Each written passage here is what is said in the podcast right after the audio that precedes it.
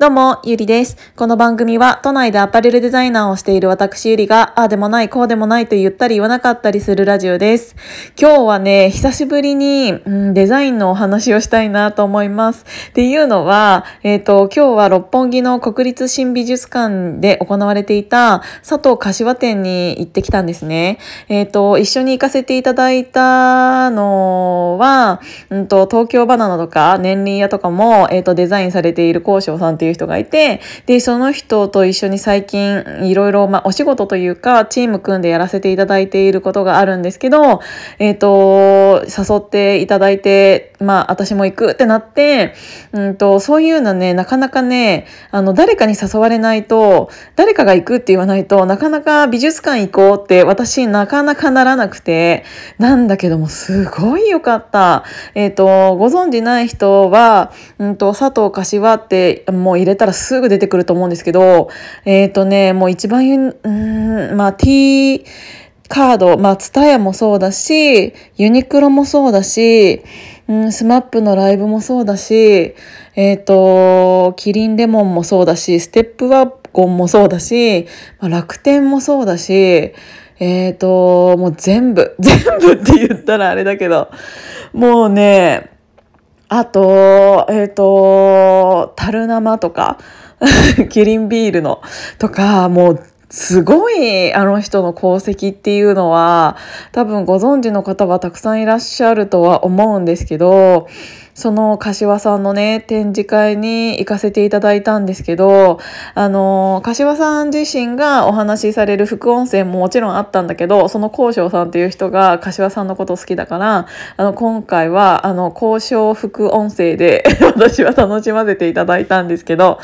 あの、デザインってやっぱり本当に奥が深いなって思って、たのね。あの、そのスマップのさ、うんと、ライブのやつもそうなんだけど、あの、普通ジャニーズの、えっ、ー、と、ライブのアイコンというか考えてくださいって言われて、あのー、ジャニーズで顔とか、まあそういうキャラクターを売っているにもかかわらず、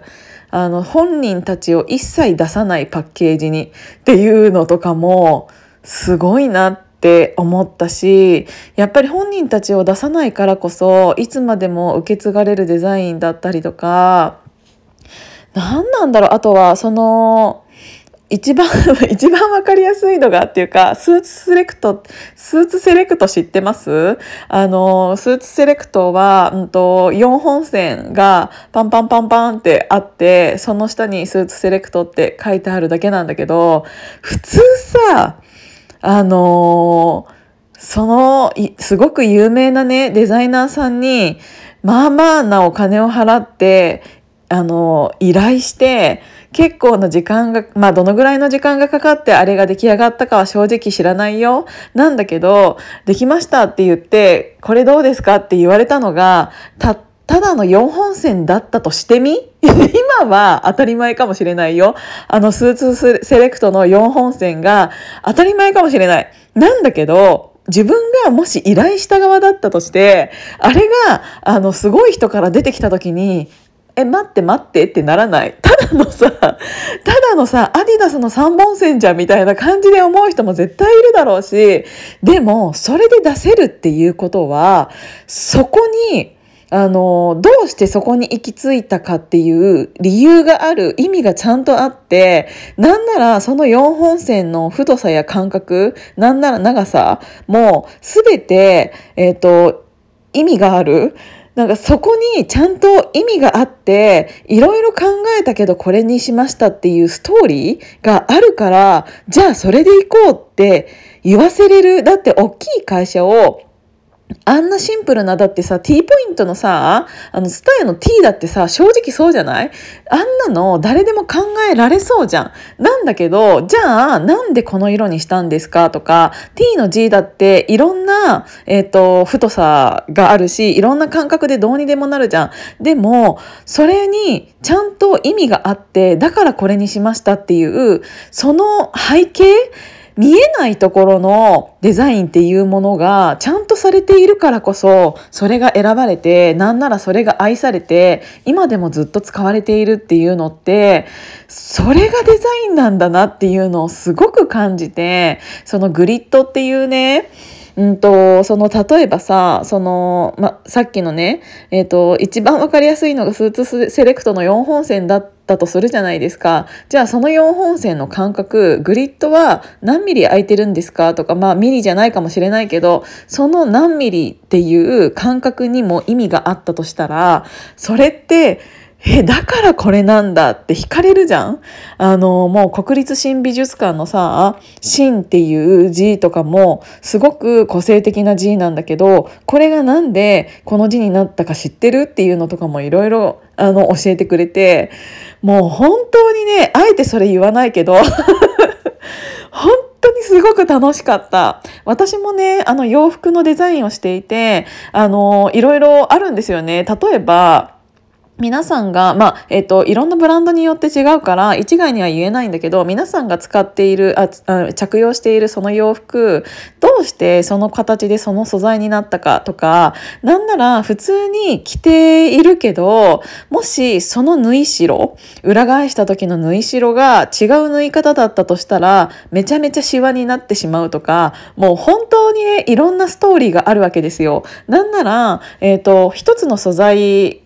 でも、え一つの同じ形でも、えっ、ー、と、違う素材になっただけで、私は運針数とかも変えているんですよ。運針数っていうのは、えっ、ー、と、何センチ間に、えっ、ー、と、ミシンの針が何目あるかっていうことなんだけど、それとかも素材やシルエットによって変えてるの。えっ、と、それはブランドによって変えたり変えなかったりっていうのはあるんだけど、縫う箇所によってちょっと変えてたりとか、それにはちゃんと意味があって、わざわざそういうことを言ってはいないけど、もしそれがそれじゃなかったら、あの、シワが寄ってしまったりとか、不都合があったり、なんなら見え方が違ったりとかって、すごくたくさんの、うんと、過程があってそこに行き着いたりしてるんですよね。今正直そういうや、うん、そういうっていうか安いブランドだったらそんなの一切やっていないけどあのある程度の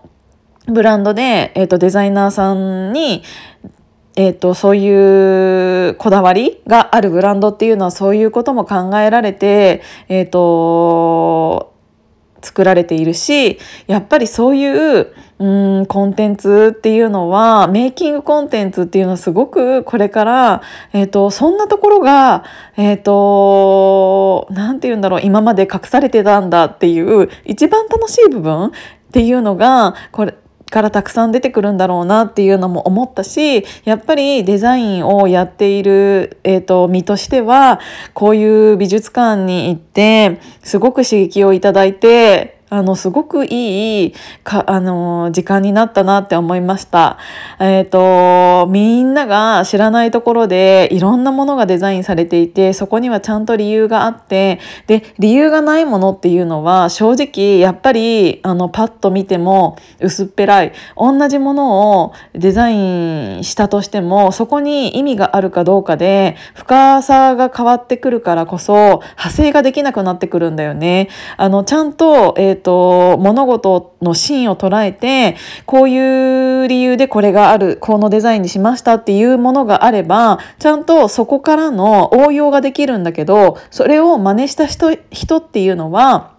絶対に応用ができないから。なんで応用できないかって言ったら、もちろんそこにストーリーがないから。だから私は本当に今までアパレルのデザインだけをしてきたけど、これからそのデザインだけじゃなくって、その、うん、周りの環境とかも含めて、えっ、ー、と、デザインしたいなっていうのを改めて感じました。だから、なんか今年は、うん、今まで以上にいろんな世界に足を踏み入れれるように、勉強の時、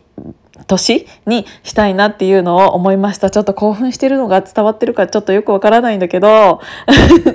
すっごく楽しかった。もちろん、あの、柏さんが、えっ、ー、と、そのユニクロとコラボしている、そこでしか買えない T シャツも買ってきました。ということで、もしお時間とか、あの、場所的に行ける人は、行ってみたらどうでしょうかっていうお誘いでした。今日も聞いていただいてありがとうございます。じゃあまたね。